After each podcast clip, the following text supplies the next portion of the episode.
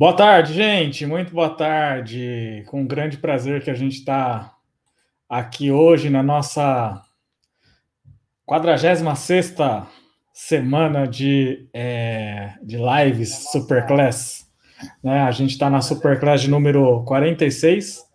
A semana passada a gente, na verdade, teve a de 45, mas foi uma palestra, né? Foi uma palestra que aconteceu no no, é, no congresso, no pré-congresso do, do, da, da Universidade de Taubaté. Foi muito bacana, né, poder estar presente no, nesse congresso. E eu queria ver aí com vocês como tá o som, se o som tá, tá legal. E dizer que a gente já bateu uma ansiedade aqui também na gente, né? Que amanhã a gente vai fazer iniciar o nosso intensivão dos concursos de odonto, né?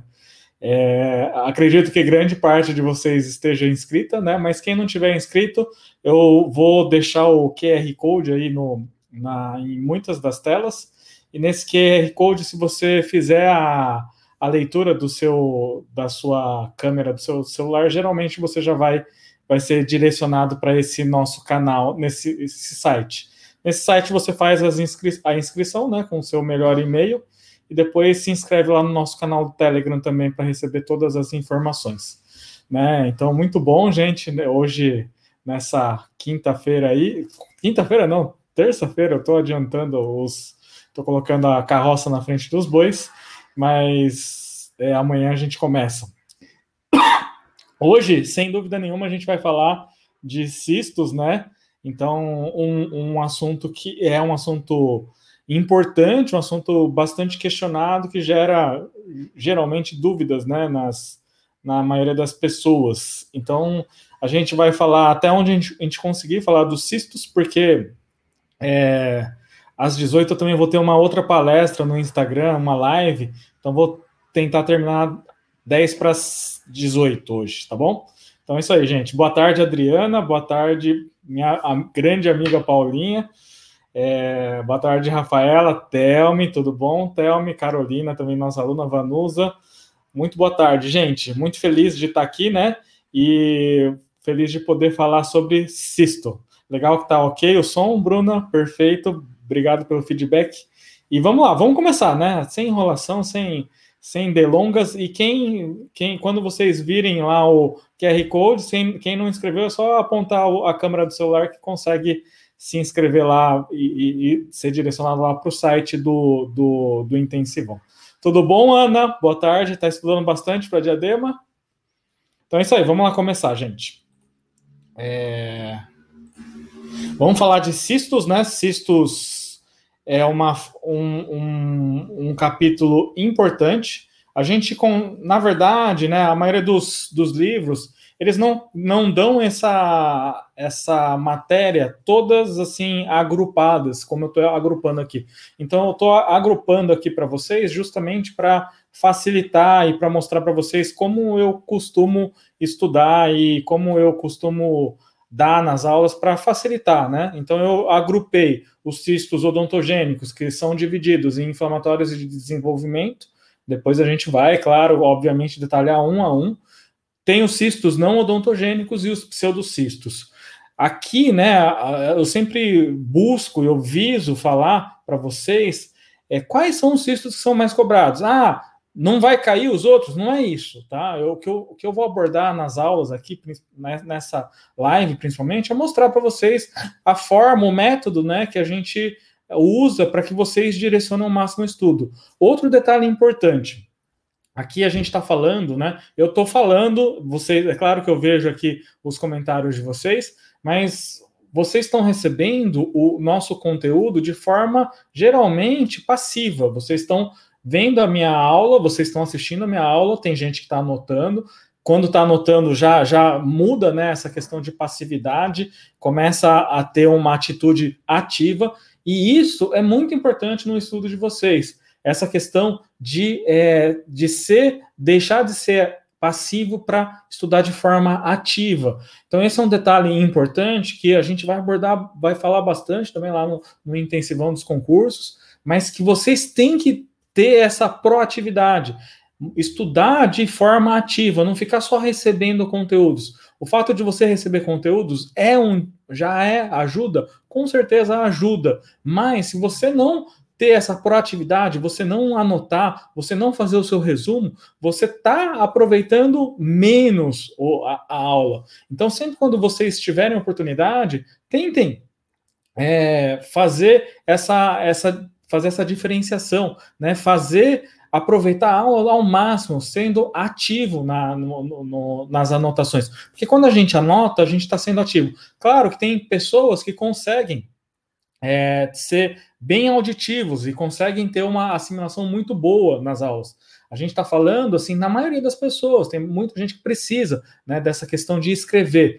Quando a gente escreve, a gente está sendo ativo e a retenção do nosso conteúdo vai ser maior. Por isso que quando é, eu falo de videoaulas, é muito importante porque a gente dá um direcionamento. Mas para fixação melhor aqui no seu HD externo aí, HD externo não, HD interno que está aqui, né? O, é importante que você tenha essa proatividade, você, você escreva na hora de fazer questões, na hora de estudar na, na tua casa, você aí sozinho, não é só assistir vídeo. Assistir vídeo é importante, mas tem que assistir vídeo e escrever. Você vai perceber que na hora que você escreve, fazendo um resumo, a sua assimilação e o, a sua retenção de conteúdo no seu HD vai ser muito maior. Por isso que é, eu estou recomendando isso para que o, o, o, aproveitamento do seu estudo, o aproveitamento do seu tempo, porque a gente, quando a gente pensa em tempo, o nosso tempo é o nosso bem mais precioso. Se a gente passar essa uma hora aqui e você reter 20% do conteúdo, ótimo, excelente. Mas e se você reter 30%, 40%? Vai ser melhor ainda. Então, quanto mais você aproveitar essas videoaulas, seja né, na Superclass em específico ou na, estudando em casa sozinho, é melhor você ser, estudar de forma ativa porque a sua retenção vai ser maior. Então, pensem nisso, não é só pensar, façam isso, porque vocês vão ver a diferença que dá nesses estudos. E isso é, é uma dica que eu estou dando já pré-intensivão, que vai ajudar muito, vai modificar a, a, o seu aproveitamento em relação aos estudos. Isso é interessante. Tem um pessoal chegando aí, Rafaela, boa tarde, Rafaela, Rose, Rita, né, Luciana, nossa aluna da, da minha querida primeira turma da Bras Cubas, Fábio, Tatiana e Rodrigo. Muito bem-vindo, gente. Então, a gente pode dividir em cistos inflamatórios e de desenvolvimento. Eu sempre falo que é mais fácil decorar todos os cistos inflamatórios porque são menos cistos inflamatórios. Quando a gente pega a família dos cistos de desenvolvimento, já é uma família maior. Aqui hoje a gente vai falar praticamente de cisto, a gente não vai entrar em, na, em outros assuntos, como por exemplo tumores odontogênicos. Aí tem uma outra forma de decorar. Quem vem assistindo a gente já e faz, costuma fazer as anotações, deve ter percebido que é, é, né, nessa eu dei alguns macetes para decorar os tumores odontogênicos também, mas hoje a gente vai falar de cistos, basicamente. Então, vamos falar. A gente falou que né, os primeiros lá eram cistos odontogênicos, né, os inflamatórios e o de desenvolvimento, mas vamos falar primeiro, assim, de forma resumida, tá? Eu não vou entrar assim lesão por lesão. E aqui já é, é, é para mostrar para vocês o como vocês vão estudar. Olha quantos cistos não odontogênicos você encontra lá no livro do Neve. Tem, na verdade, tem até mais. Cisto, glóbulo maxilar, legal que o Geraldo, Geraldo, nosso aluno já de que já está em, em, em Foz do Iguaçu há muito tempo já, né? Está presente. Muito bacana, Geraldo. Saudades de vocês aí, da turma de vocês. André, André de Campina Grande, Fernando, muito bacana, gente. Carolina, Felipe e o Tadashi também, né? É, aqui eu, eu, enumerei vários do, do, dos cistos. Um, um, outro detalhe importante: o cisto mais pedido é o do, do ducto nasopalatino, também pode, se em menor tamanho, o cisto do canal incisivo. Ele é aquele que acontece na região mediana do, do palato, começa na região do canal incisivo, então próximo à, região anterior né, do, do, do, do palato, e quando ele é, adquire um tamanho relativo, em função da presença da espinha nasal, a gente vê aquela imagem de coração invertido. Então, esse é um detalhe bastante importante. Dentro dos cistos não odontogênicos, ele é um dos mais comuns de, de, desses cistos. Aqui eu tô, coloquei em azul cisto glóbulo maxilar, porque o pessoal mais antigo, né? Eu aprendi que o cisto glóbulo, glóbulo maxilar era uma entidade é, à parte, mas hoje em dia o cisto glóbulo maxilar, na verdade, ele é, é considerado, pode ser considerado um, um, cisto radicular, ou um cisto periodontal lateral, ou um cisto é, cisto é, queratocisto, por exemplo. Então, esse cisto glóbulo maxilar, na verdade, não existe, né? Quem aprendeu antigamente, quem teve essa aula lá na década de 90, provavelmente aprendeu sobre esse cisto glóbulo maxilar, que tinha aquela imagem entre o incisivo lateral superior e o canino, mas ele não é uma entidade verdadeira, não é um cisto verdadeiro. Provavelmente ele é um desses cistos que eu acabei de falar, né? Cisto glóbulo maxilar, é, cisto é, radicular ou cisto periodontal lateral ou um queratocisto. Outro cisto que também cai, então, dentro desses cistos, é, são os cistos palatinos do recém-nascido.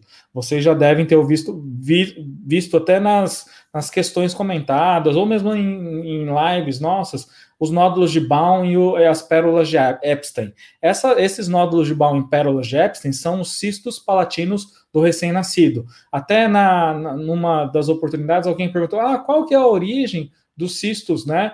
é, palatinos do recém-nascido ou nódulos de Baum e pérola de Epstein. Eles não têm origem odontogênica, ou são restos epiteliais, né, que ficaram aprisionados lá nas fissuras, né, que, que é, se fundem no, no, no, processo embriológico, ou são restos de glândulas salivares. Então, esses cistos palatinos do recém-nascido, nódulos de Baum ou pérolas de Epstein, isso cai bastante também tem essa origem, eles não têm origem na lâmina dentária. Por que, que eu estou falando isso? Porque existem os cistos gengivais do recém-nascido. Quando eles estão presentes na região da, da crista alveolar do recém-nascido, aí eles têm essa esse diagnóstico, cistos gengivais do recém-nascido. E a origem aí é odontogênica, origem da lâmina dentária. Esses cistos palatinos do recém-nascido, nódulos de Baum e pérolas de não são cistos odontogênicos. Então, isso é um detalhe importante que eu fiquei devendo numa, numa live anterior. E a origem, ou é resto epitelial que ficou aprisionado nas fissuras que vão se fundir no processo embriológico, ou são restos epiteliais de glândulas salivares. Os cistos, os nódulos de Baum que estão na região de RAF palatina, geralmente são podem é, é mais, mais aceito que a origem desses cistos seja né, esses restos epiteliais aprisionados na região de fissura. Já os nódulos de Baum, que estão localizados pelo palato de uma forma geral, aí é, muito provavelmente eles têm origem de restos de glândula salivar, restos epiteliais de glândula salivar. Então aqui um adendo muito importante. Olha que, que como é o direcionamento e como que é o nosso método de, de ensino. É mostrar para vocês o que mais cai. O que mais cai desses cistos não odontogênicos? Sem dúvida nenhuma, cisto do nasopalatino. Qual o outro também cisto, cistos que caem bastante? Cistos palatinos do recém-nascido. Nódulos de Baum, pérolas de Epstein.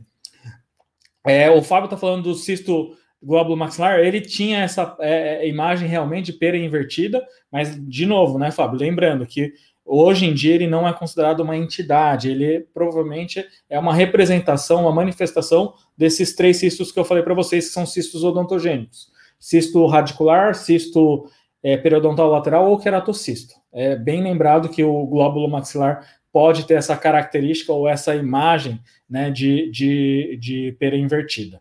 Boa tarde, Natália, Gislene e, e a Yolanda aí. Tudo bom, gente? Então, olha que, que detalhe bastante importante. A gente está falando de um monte de lesões aqui. As mais importantes, quando a gente pensa em recorrência, é cisto do ducto nasopalatino e cistos do palatinos do recém-nascido. Um outro cisto que pode, vez ou outra, cair seria o cisto é, dermoide. Cisto dermoide, aí faz um diagnóstico diferencial, por exemplo, com é, rânula, por exemplo. E aí a localização dele é em soalho bucal. Mas a rânula é soalho bucal lateral. O cisto dermoide, ele está localizado em soalho bucal, região mediana. Então, isso é um detalhe importante, né? é, o, que o André está perguntando, qual o diagnóstico diferencial com, deve ser a rânula, né, ou é o cisto dermoide. Então já, na verdade, você teve leitura de pensamento aí, André, então estamos com transmissão de pensamento aí, perfeito, é isso aí. Então, assim, claro que é sempre importante vocês saberem algumas, algum, alguns detalhes desses outros cistos, mas de uma forma geral, para você estudar e para você ir bem nas provas de concurso, do, dentro desses cistos odontogênicos, se você conhece bem pérola Jepsen, ou nódulo de Baum, cisto do ducto nasopalatino e um pouquinho do cisto dermoide, você vai responder 90, 95% das questões. Só quem vai prestar, por exemplo, residências de uma forma geral, principalmente em buco, nessas residências, é claro que vai haver um, um, um, uma cobrança maior em relação às questões de estomatologia e patologia. Mas concursos, de uma forma geral, se você sabe esses três, você está muito bem preparado, você está muito bem é, muito na frente da maioria das pessoas, porque todo mundo quer estudar todos. Na hora que você estuda todos, você não sabe nada, nenhum deles. Então é esse que é o nosso método, né? Mostrar para vocês qual o caminho. E aí é a questão da que eu, que eu falei para vocês de, ati, de, de, ter um estudo ativo. Ah, o Darcy falou que o cisto do ducto nasopalatino, os cistos palatinos do recém-nascido e o cisto dermoide são cistos que caem. Vai lá e faz um resumo de, de seu, né? Faz no, no, no, seu caderno, faz um resumo. Esse resumo, vira e mexe, vai ser revisitado e sempre pode ser melhorado conforme questões que vocês forem fazendo. Então é isso que é estudar de formativa, é isso que você vai reter mais conteúdo e é assim que você vai estar tá preparando num outro estágio. Você tá, vai estar tá chegando num quase especialista em estomatologia, principalmente quando a gente pensa em concursos. Então é, é dessa forma que a gente orienta com que você estude, porque assim você vai, vai, vai, vai ter uma retenção maior e retenções de conteúdos que vão ser questionados em prova de concurso. Não adianta você estudar cisto do é, mandibular mediano, porque ele dificilmente cai. Cisto linfoepitelial cervical dificilmente cai. Então é, é assim que você vai estudar para que você retenha o conteúdo que é importante para você, que pode cair num, num concurso que você vai prestar. A Rose, boa tarde. Quem está no Facebook, às vezes a gente não consegue saber quem está, mas boa tarde quem está no Facebook aí, né? E a Rose está falando, sempre achei que a rânula aparecer na linha média da sólida. Esse é um detalhe importante, Rose. A rânula é lateral. Quem é na linha média é o cisto dermoide, e isso é muito importante, essa localização, simples localização, é muito importante para diferenciar né, rânula e cisto dermoide. Claro que é, é, é necessário fazer um, uma biópsia, é necessário fazer um procedimento cirúrgico para determinar, ter um diagnóstico fechado, né? Na verdade, quando você está diante de uma rânula, na hora que você faz a sutura ou na hora que você faz a punção da anestesia, muitas vezes a, a, o conteúdo salivar já vai extravasar. E aí é um grande indicativo de rânula, né? Cisto dermoide, ele não extravasa esse conteúdo, apesar dele poder ter um conteúdo líquido também. Então é isso aí, gente. Vamos para a próxima família. A gente vai falar dos pseudocistos. Dentro dos pseudocistos, a gente tem o cisto ósseo traumático, o cisto ósseo aneurismático e o cisto ósseo estático, ou também chamado de defeito de Stafford. Por que, que eu, eu coloco, às vezes, essas entre parênteses, o, o, o, o outro nome, ou sinonímia? Porque Muitas vezes, né, os concursos podem usar, fazer um jogo dentro da, da, desse mesmo, dessa mesma patologia. E você saber que é defeito de Staffney, o que o, o, o, enunciado se referiu, mas você não saber que o defeito de Staffney tem esse outro nome, cisto ósseo estático. E aí você perdeu uma questão sabendo a parte teórica. Então, na hora de você estudar, também é muito importante em estomatologia você conhecer os sinônimos das, das, das lesões. Se você não sabe os sinônimos, você pode perder uma questão boba, uma questão que pode fazer toda a diferença lá no, no resultado final. Então, cisto estático, também chamado de defeito de Staffney. Alguém lembra o que é o defeito de Staffney? Né, eu vou falar só um pouquinho do cisto ósseo traumático e cisto ósseo aneurismático, mas os dois não são questão, não, não costumam cair ou dificilmente cai. Teve uma questão aí recente da VUNESP de cisto ósseo aneurismático, mas fazia muito tempo que eu não via uma questão a respeito de cisto ósseo aneurismático. Cisto ósseo aneurismático é uma lesão extremamente vascularizada. Todas essas lesões que são é, têm como nome cisto, nenhuma delas é, é um cisto verdadeiro. Porque qual que é a, a definição de cisto? É uma cavidade patológica revestida por epitélio com conteúdo líquido, semi-sólido, né, ou mesmo sólido na no seu interior. Então, cisto geralmente tem um conteúdo, né, é uma cavidade, é como se fosse um, um, um estojo de HD, né? Mas o estojo de HD é um quadrado. É o que está aqui dentro, essa parte do, do cisto seria a cápsula, e o que está dentro dessa caixinha, né, o que está revestindo a caixa é o revestimento epitelial. E aí, é, o, o, geralmente, quando a gente entra na, na, lesão, a gente vai acessar um cisto, na hora que a gente faz uma janela é, óssea, a gente dá de cara com quem? Com a cápsula. A gente não encontra o revestimento epitelial. Só vamos encontrar o revestimento epitelial uma vez que a gente perfura o cisto, porque esse revestimento epitelial está no interior, não está na região mais exterior do cisto. Então, esse é um detalhe importante. E esses cistos, né, pseudocistos que a gente está falando, nenhum deles é uma cavidade patológica revestida por epitélio. Geralmente são cavidades patológicas, mas não são revestidas por, por epitélio. Ou defeito de staff, nem cavidade patológica é. é na verdade, uma cavidade anatômica, né? Cisto traumático, cisto aneurismática são cavidades patológicas, mas não são revestidas por epitélio. Cisto traumático, geralmente, como o próprio nome diz, ele é, é, tem a origem de um trauma, pode ter a origem de um trauma, e ele tem aquelas imagens festonadas entre as raízes. Essa é a característica do cisto traumático. É uma cavidade vazia, uma cavidade oca. Geralmente, o que, que se faz quando a gente está diante de um cisto traumático? Abre a cavidade ou só acompanha, e essa cavidade tem que é, fazer bastante curetagem para formar um coágulo, e esse coágulo fazer a cicatrização dessa cavidade vazia. Já o cisto ósseo aneurismático, aneurisma se refere a coisas vasculares. Então é uma cavidade que não é revestida por epitélio, mas tem um conteúdo com bastante, um conteúdo que né, nessa cavidade é um conteúdo bastante sanguinolento, porque tem muitos vasos e, consequentemente, é uma lesão bastante sangrante, diferente do cisto traumático, é uma cavidade vazia. Ah, a Ana tá falando e, pô, bacana, Ana, você tá, tá afiada no, no, no, nas patologias também. O defeito de Staphne é justamente o que a, a Ana falou, é uma área radiolúcida abaixo do canal mandibular.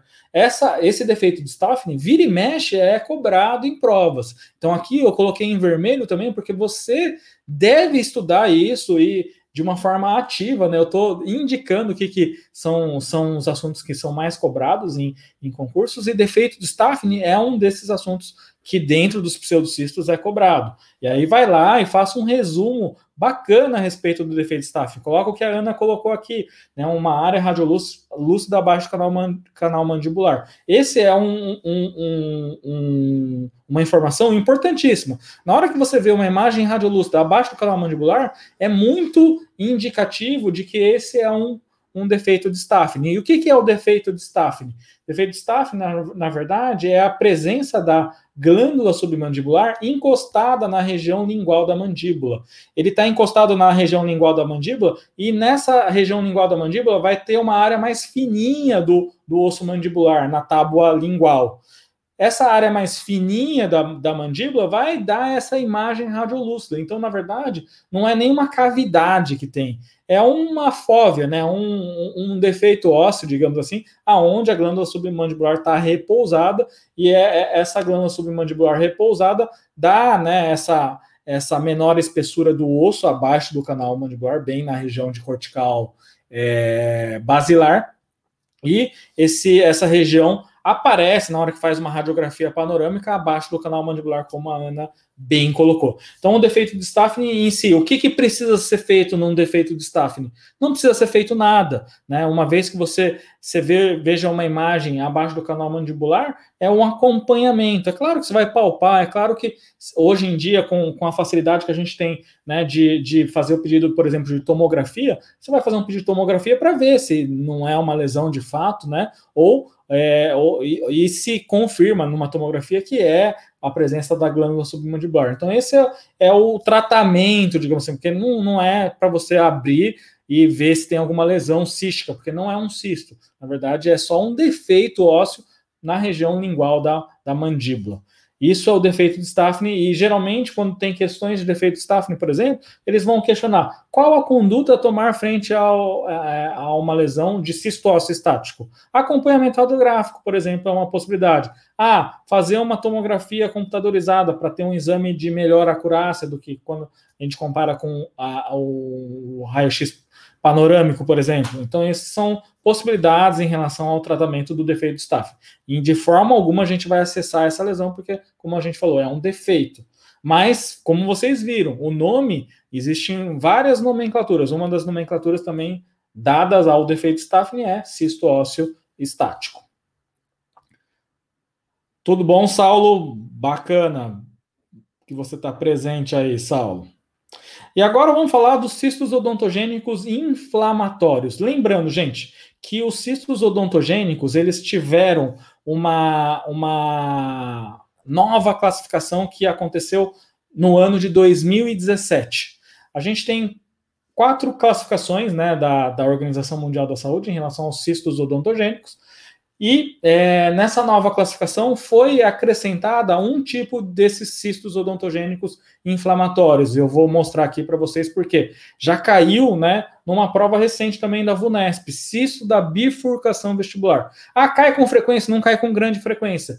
É até difícil de você, se você tem um livro texto mais antigo, você não vai encontrar né, informações a respeito do cisto da bifurcação vestibular. Por quê? Esse é um cisto que foi é, inserido na nova classificação da Organização Mundial de Saúde de 2017. Se você, por exemplo, está com Neville ou Neville de 2016, ele não tem ainda essa nova classificação da Organização Mundial de Saúde. Mas na AVUNESP teve uma questão a respeito das, do cisto da bifurcação vestibular.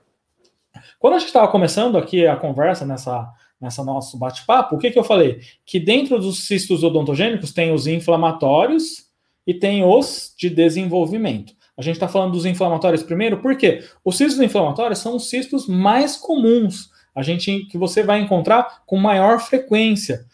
Quais são, esse, quais são esses cistos, né? O mais frequente, sem dúvida nenhuma, é o cisto radicular. Todo mundo aqui que já fez clínica, né, atendeu paciente, provavelmente já teve diante de um cisto radicular. Qual que é a origem do cisto radicular? É uma origem endodôntica, quer, quer dizer, uma necrose pulpar. Essa necrose pulpar vai promover uma lesão periapical. Essa lesão periapical pode progredir para um granuloma e esse granuloma, por alguma razão, por estímulos inflamatórios de citocina ou mediadores químicos celulares, ele vai promover a proliferação dos restos epiteliais de malacês. Então, esse é um detalhe importante também, que vira e mexe cai em, em prova. Né? Restos epiteliais de malacês são aquelas células epiteliais que vão dar origem ao revestimento epitelial do cisto radicular. E isso é um detalhe que vira e mexe cai em prova e é importante para o diagnóstico diferencial quando você vai responder. Resto epitelial de malacês é um indicativo de cisto radicular. Esse cisto radicular também é chamado de cisto periapical. Cisto radicular e cisto periapical são sinônimos, ambos são a mesma coisa também, para você não confundir. E o que, que seria o cisto residual, Dar? Cisto residual seria aquele cisto que era um cisto radicular, você ou alguém que fez a exodontia do, desse dente, por exemplo, esse cisto estava relacionado com dente 46. Fez a exodontia, não curetou lá na região periapical, o que, que pode acontecer? Ficar aquele cisto. Tirou, ele está sem aquele dente, o 46, mas esse cisto, se não for curetado, por isso que é muito importante, depois de toda a exodontia, curetar o alvéolo. Porque se não cureta, pode deixar, né? Esses, essas lesões císticas, que essas lesões císticas permanecendo nessa região vão dar origem, né, vão ser classificadas, uma vez que os dentes sejam extraídos, como cistos residuais. Mas cisto residual é a mesma, mesma coisa de um cisto radicular. Ele não tem diferença histopatológica nenhuma, é a mesma origem. A única coisa é que no cisto residual não tem mais dente, o dente foi extraído. No cisto radicular, o dente está presente, a gente sabe qual qual, que, qual foi a, a, a causa, qual foi o, o, dente causal desse cisto.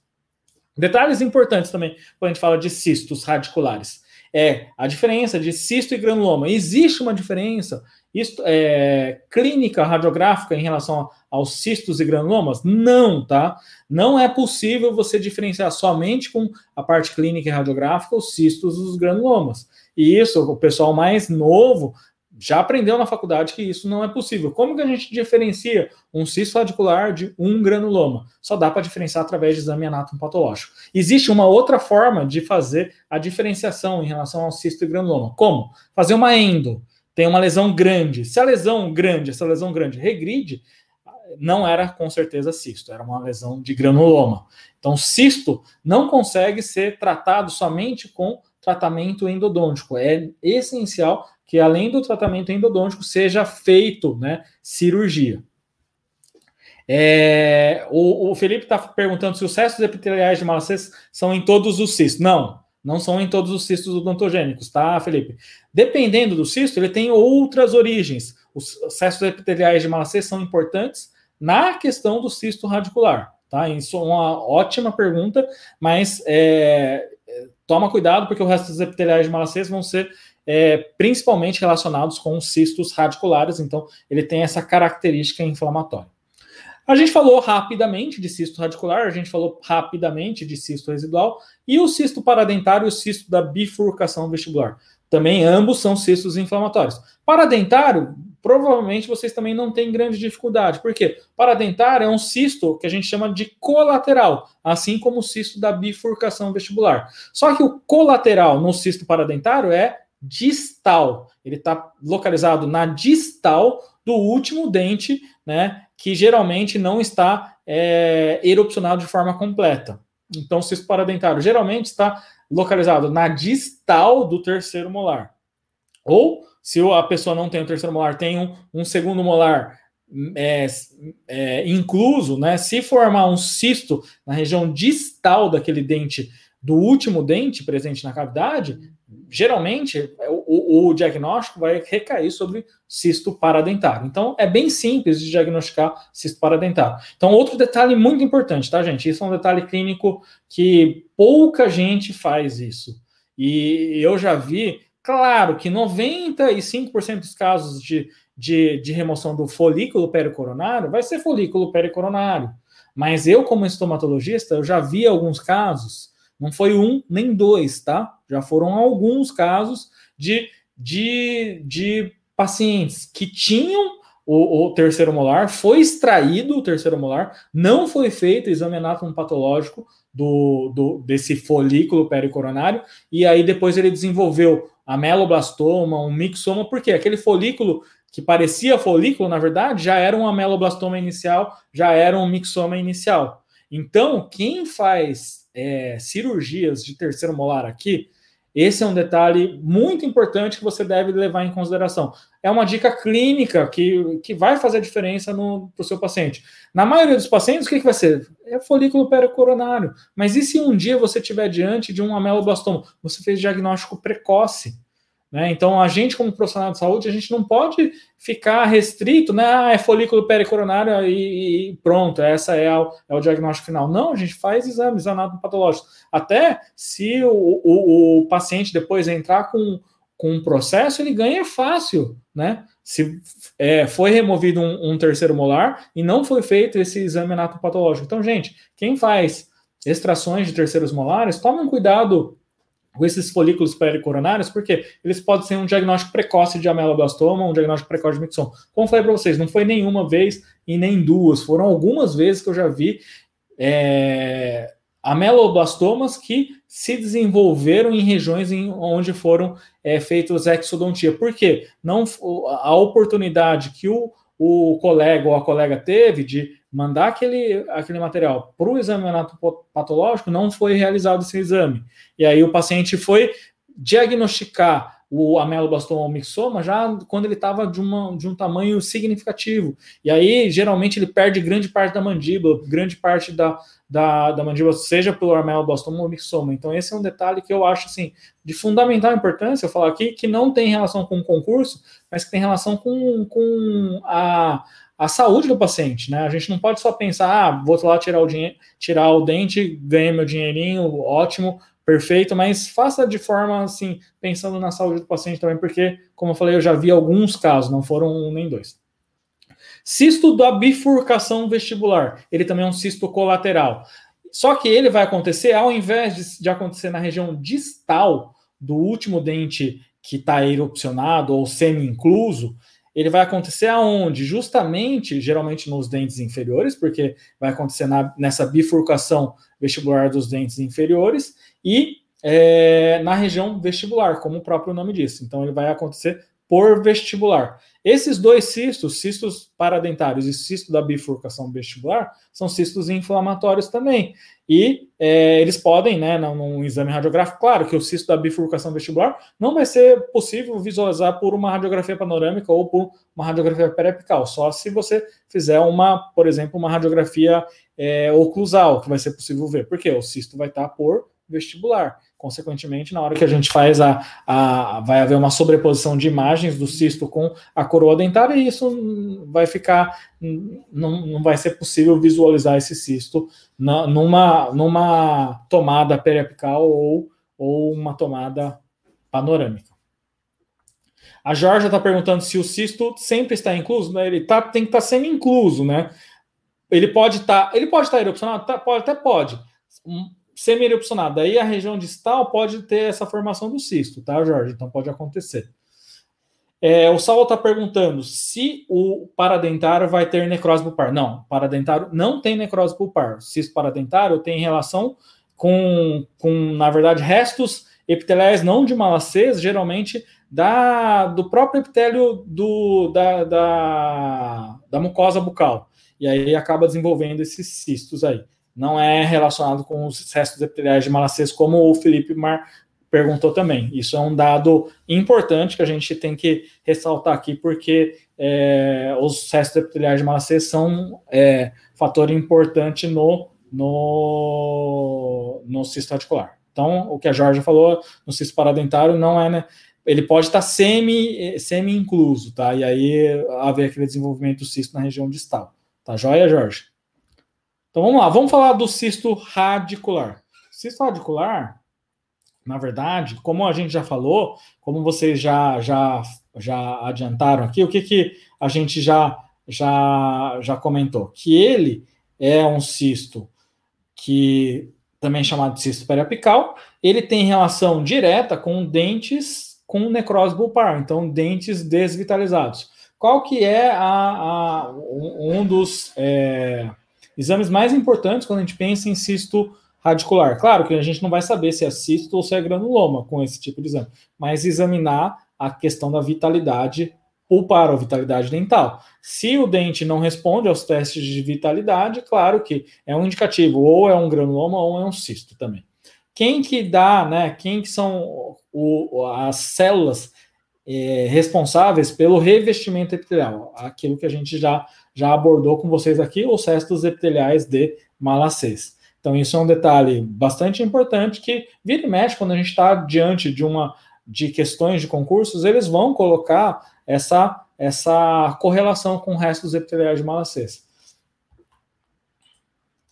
Aqui eu vou mostrar para vocês né, a presença, eu vou olhar aqui porque eu vou apontar com, com o. E aí eu acho que vocês conseguem ver, né? Essa presença da lesão radiolúcida né, nessa região. Poderia estar relacionada com o incidente 17? Até poderia, mas a gente vê que não existe essa relação. Provavelmente essa lesão, o que, que era? Uma lesão. Ah, não, desculpa, gente, eu tô, tô vendo errado aqui. Esse caso é um caso de um cisto nessa região, região anterior direita, um cisto local, é, relacionado com esse dente, com essa raiz, e com essa paciente com outro, né, com outro cisto relacionado com os molares. Então, é, nessa, nessa, nessa imagem, a gente viu a presença, a gente não sabe por que em alguns pacientes há o desenvolvimento de cistos e outros pacientes não. Essa paciente, por exemplo, tinha três cistos, né? Tem paciente que tem necrose pulpar, tem dentes, restos radiculares aos montes na boca e não desenvolve cisto. Essa paciente tinha uma tendência muito forte. Né? O cisto localizado mais na região anterior direita era o cisto residual, porque a gente não encontra nenhum dente relacionado. Já esses cistos relacionados com o resto radicular e com os molares são cistos é, radiculares, porque a gente encontra né, essa relação causa-efeito com esses dentes presentes. Então, a gente, eu realizei a remoção, e aqui a remoção do cisto do meio, né? O cisto que tinha esse resto radicular presente. E aí o que, que acontece? É, a, o cisto, quando a gente remove da, da, da, região, ele ele fica bem enrugado, porque perdeu aquele conteúdo líquido ou conteúdo que estava no seu interior, consequentemente, a gente não é. Ele não tem aquele tamanho todo que tinha anteriormente. A Rose está falando que confundiria esse cisto com os seios maxilares. Poderia, mas você viu que existe uma relação com a região periapical do, desses dentes, ou Rose? Claro que na região anterior direita, né, você não confundiria, porque anatomicamente esse cisto do, da região do 11, 12, por exemplo, não tem relação com o, seio maxilar. Poderia fossa nasal? Poderia, mas fossa nasal está um pouco mais superior, né? E ela tem uma anatomia um pouco diferente. Mas esses, é, é, esses cistos da, da região de maxila esquerda, você poderia falar de, de, de seio, seio maxilar? Até poderia. Mas o que, que acontece? Você vê que esse, esse dente que está que tá dando origem ao cisto, o que, que acontece? Ele tem relação direta né, com, com o, o, o, a lesão. E aí, consequentemente, a gente, a gente vai, vai falar que, na verdade, quem é o fator causador é o, o dente em questão. Tá? Então, esse é um detalhe importante. E nos outros dentes também, o que, que você vê? Você vê que ele está cometido por uma cárie bastante extensa, e é, essa cárie bastante extensa é um indicativo de necrose pulpar, consequentemente, vai dar origem a essas lesões císticas, e aí a gente é, não, não a gente correlaciona não com seio maxilar, mas com uma lesão cística mesmo, tá, Rose? A Rafaela perguntou, sempre, tá? Eu sempre, todos os, os meus casos, eu eu removo a lesão, Rafaela, e eu envio para examinar patológico, mesmo tendo convicção do diagnóstico. Por quê? Se é, eu não, não faço isso, eu até legalmente não fico amparado. Uma vez que eu mando para o examinato patológico, eu sei que o diagnóstico vai vir como cisto ou granuloma, sei lá, né? Mas, é, e, e, aí eu mostro para o paciente, ó, oh, paciente, essa lesão realmente era uma lesão cística. E o tratamento foi feito com essa remoção cirúrgica, e aí a gente conseguiu é, resolver. Tá aqui a imagem. Aqui uma outra imagem, nessa região, né, do dente 11, 12, 13. Aqui a gente vai, vai ver que depois que a gente faz uma marsupialização, o que, que seria a marsupialização? Seria a remoção de uma parte né, do, do, da janela, do osso e expor o cisto para a cavidade bucal. Essa exposição para a cavidade bucal vai fazer com que haja né, essa, essa descompressão do cisto uma, e, consequentemente, diminuição do tamanho do cisto, e numa é, é, outra oportunidade, uma oportunidade futura, consegue-se realizar essa excisão do cisto. Então, quando a gente pensa em marsupialização, é um, uma, um procedimento de tratamento cístico que vai diminuir o tamanho do cisto para que na, na, na sessão seguinte seja possível a excisão cirúrgica do cisto sem comprometimento muito grande né, do, do, da, do, da região, né, porque o cisto é muito grande. Quanto maior o cisto, maior é o comprometimento cirúrgico, maior o comprometimento da pós-cirurgia. A Alana está perguntando se cistos residuais podem malignizar. Na verdade, não, tá? É, existe uma corrente que fala que alguns tipos de cistos podem malignizar, mas a gente não acredita nessa questão de malignização. A gente acredita né, que já havia uma, uma, uma possibilidade, né, algumas células malignas que faziam parte daquela lesão e aí vão promover, né, na verdade, não uma malignização, mas na verdade um desenvolvimento de cisto junto com o, o, a lesão maligna. Então, essa, essa é uma coisa importante. O Gustavo está perguntando: há alguma desvantagem na marsupialização? A maior desvantagem é que o tratamento vai demorar um pouco mais, né? Se a gente pensar que é, o cisto pode ser, ser removido já num, num primeiro momento, mas causando um, uma sequela muito grande, dependendo do tamanho do cisto, mas é feito de forma imediata. Ah, só que se a gente pensar que vai demorar, né? Vai ser mais incômodo para o paciente. Porque quando você faz uma janela no, no, osso, o paciente também tem que higienizar essa região. E aí, consequentemente, essa higienização também vai fazer com que, com que é, ele se incomode com isso. Não é uma coisa tão tão cômoda para o paciente. Então, essas são as desvantagens, tá, Gustavo? Existe, mas em termos de, de prognóstico, é muito melhor para o paciente, sem dúvida nenhuma.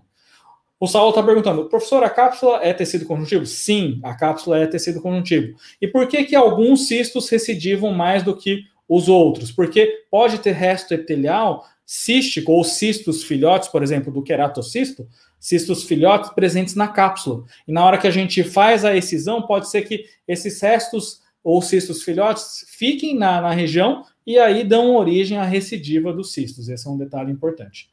Em que casos são indicados, a Tatiana está perguntando, em que casos são indicados a marsupialização ao invés da remoção total? Em casos que os cistos são muito grandes, em casos em que você sabe que a remoção, a enuclea, porque a enucleação seria a remoção total do cisto. Quando a gente faz a remoção total do cisto, se for um, uma lesão muito grande, o defeito ósseo vai ficar muito. É, é, vai deixar aquela região frágil. Consequentemente, essa região frágil vai promover o quê? A possibilidade de recidiva.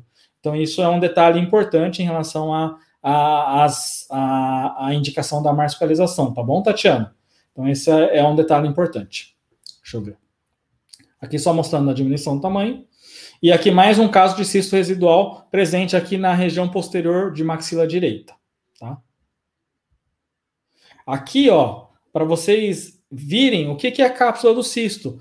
Na hora que eu fiz o retalho, né, fiz a relaxante aqui na região mais anterior, e aí onde você observa que lá, na hora que eu rebati o retalho, eu já tive é, contato com o cisto. Então, isso é a cápsula que o, que o, que o Saulo perguntou. É isso que é, é o tecido conjuntivo. Isso não é revestimento epitelial. Revestimento, revestimento, revestimento epitelial está lá no interior da, da cavidade cística, tá? Então, aqui depois de removido, vocês estão vendo, né? Sem o cisto, olha o defeito cirúrgico que aconteceu pós-remoção. Isso era um cisto, na verdade, residual, mas eh, aqui depois, aqui o pós-operatório imediato, e aqui eu tinha um resto radicular presente. Então, era um cisto radicular, né? A gente vê um restinho radicular presente aí na, nessa região. Então, aqui o pós-operatório sete dias do, da, dessa lesão cística. Gente, já deu quase é, 10 para as duas. Eu acho melhor a gente encerrar por aqui hoje. Né? Desculpa estar tá encerrando assim antes. Geralmente a gente é, leva pelo menos uma hora de aula, mas hoje a gente vai fazer uma aula um pouco mais rápida porque eu tenho outra live aqui no, no com o pessoal da Odontolove. Então, se vocês estiverem é, é, tranquilos, a gente vai fazer uma live agora no, no Instagram, tá bom? No, pelo perfil da CD Concurso. Aqui o pessoal tá me ligando porque a gente está combinando os últimos detalhes, tá? Professora, a recidiva só ocorre por conta da presença de tecido epitelial? Geralmente, tá? Geralmente, quando você remove um cisto, é, cisto radicular, dificilmente recidiva, ou deixou metade do cisto, ou deixou uma parte muito importante do cisto. Senão, ele não, recidiva, não, não tende a recidivar, tá, Vanus? Então, isso é um detalhe importante. Para remoção da cápsula, você coreta? Coreta tudo. Então, você viu que aquela imagem aqui, né? Eu eu estava diante de um cisto, peguei a cureta, tirei tudo, todo ele, o cisto inteiro, tá, Rose? E aí, tirando todo o cisto, a gente vê essa imagem aqui no, no macro do com o bisturi aí limpinho, que a gente dá uma limpadinha dessa lesão cística, tá bom, gente?